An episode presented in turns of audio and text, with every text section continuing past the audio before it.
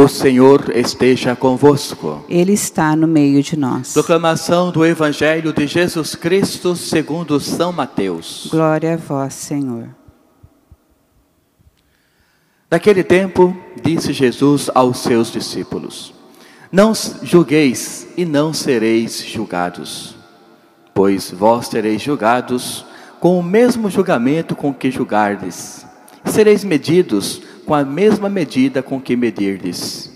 Porque observas o cisco no olho do teu irmão, quando não prestas atenção na trave que está no teu próprio olho? Ou como podes dizer ao teu irmão: Deixa-me primeiro tirar o cisco do teu olho, quando tu mesmo tem uma trave no teu? Hipócrita, tira primeiro a trave do teu olho, e então enxergarás bem, para tirar o cisco do olho do teu irmão. Palavra da salvação. Glória a vós, Senhor. Irmãos e irmãs, algumas palavras para compreendermos o pão que Deus traz para nós através desse evangelho que São Mateus nos apresenta. Nós conhecemos bem a trajetória de Jesus no que diz respeito à dimensão humana, mas já acoplado nele, ou seja, dentro dele, inserido nele, essa vontade do céu, essa certeza que ele já tinha que cumpriria sua missão humana para depois ir para junto do Pai, conforme o Pai já lhe havia prometido. E por conta disso, é claro, toda a sua vida foi sempre muito bem levada no que diz respeito aos ensinamentos de Deus. E hoje ele nos ensina que nós não devemos usar o método do julgamento. Até porque quando nós julgamos uma pessoa, nós nos esquecemos que nós também somos objetos no que diz respeito a que podemos ser julgados também. Por quê? As nossas ações, elas são frágeis.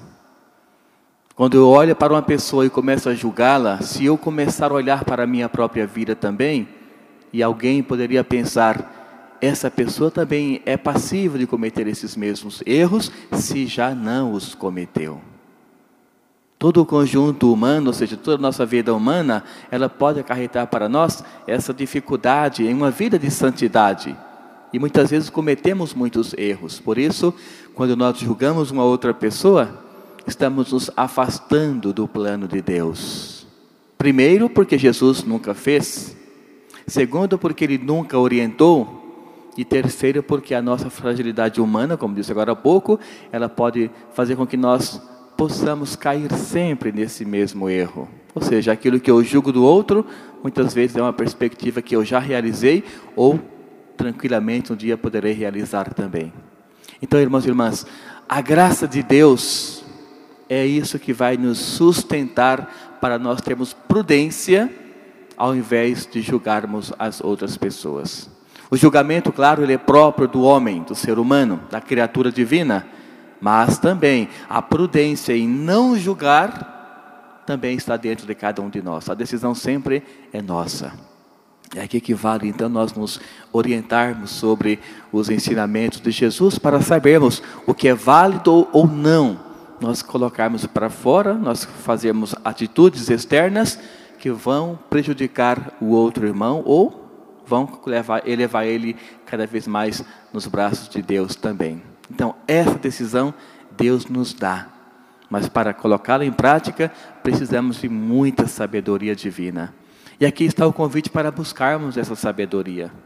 Porque senão viveremos uma vida humana puramente no julgamento. Tudo que eu vejo no outro é sinal de um erro que eu já cometi ou muitas vezes posso cometer também. Então eu não posso fazer com que isso seja algo normal no meu modo de me comportar. Portanto, irmãos e irmãs, é a graça de Deus que vai nos dar esse suporte para que a maturidade espiritual chegue até nós, reine em nós e nós possamos olhar o outro como aquele que também é amado por Deus, aquele que também foi criado por Deus, que tem suas dificuldades, mas que se buscar também, ele pode muito bem encontrar essa graça de Deus e ser uma pessoa nova, uma pessoa diferente. Então pensamos a Deus essa graça do não julgamento algo tão fácil de se realizar muitas vezes, mas se nós não olharmos o nosso interior, nós vamos cometer um grande erro com aquela outra pessoa, que também é filho, filha de Deus, feito por Ele também, com todo o amor e ternura que Ele fez a minha pessoa, fez você. Portanto, precisamos criar sempre esse vínculo de união para que Deus possa manter aquilo que Ele sempre nos ensinou. Esta unidade que vai prevalecendo e nós vamos juntos, enquanto comunidade, buscando o caminho de Deus. Louvado seja o nosso Senhor Jesus Cristo. Para sempre seja louvado.